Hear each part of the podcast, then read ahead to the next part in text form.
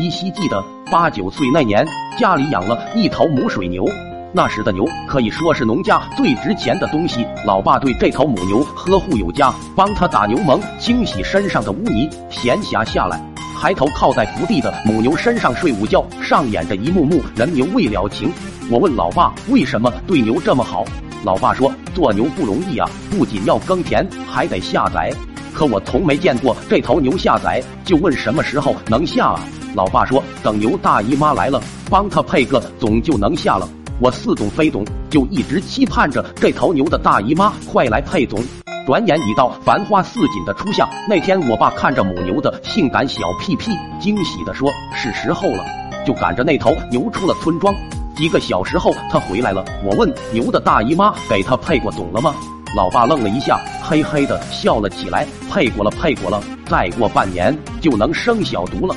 我天天盼，天天盼，盼望能有个小牛犊。”然而过了一个月，老爸又盯着母牛的性感小屁屁，神情中有点惊讶，又有点沮丧地说：“这牛的大姨妈怎么又来了？”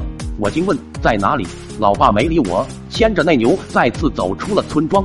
傍晚时分回来了，他有点气愤：“妈的，买东西还有个三包，乡里乡亲的一次一百块，还说咱家牛不孕不育配不上，太不讲人了。”我妈听了也很气愤，恨恨道：“又不止他一家有种牛，下次就不上他家配了。”我越发奇怪，问：“啥叫配不上？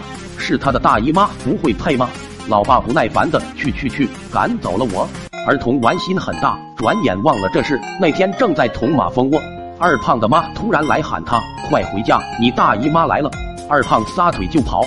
跑什么？我们都清楚，农村谁家来了亲戚，都会带些生瓜梨枣。我也跟着跑了过去，是不是想混点吃的？我已经记不得了，但大姨妈三个字却是让我兴奋。我想起家里母牛大姨妈两次没帮她配上，二胖的大姨妈膀大腰圆的，不拿来配总可惜了，就寻思让她帮忙把咱家的牛配一下。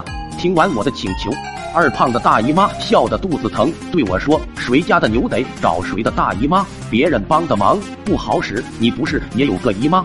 快去找她！完了又得下一个月了。”听得我心急火燎，回家用毛巾擦擦胳肢窝，换上走亲戚的那套牌牌，招呼都没跟爸妈打一个，起身就踏上了寻找姨妈的之旅。人的一生要闯漫长路，孤身走遍千山万尺土，跋坡涉河的到了，姨妈不在。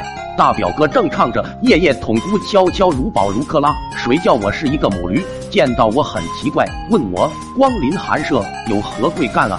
我一五一十的道明来意。大表哥脸憋得铁青，一抖一抖的控制着笑说：“这事啊，不用找俺妈，她老了，帮不上忙。你年轻，自己就可以配啊！我教你，大裤衩子脱了，趴在牛背上半个小时别动，就可以配上了。”保你能生崽！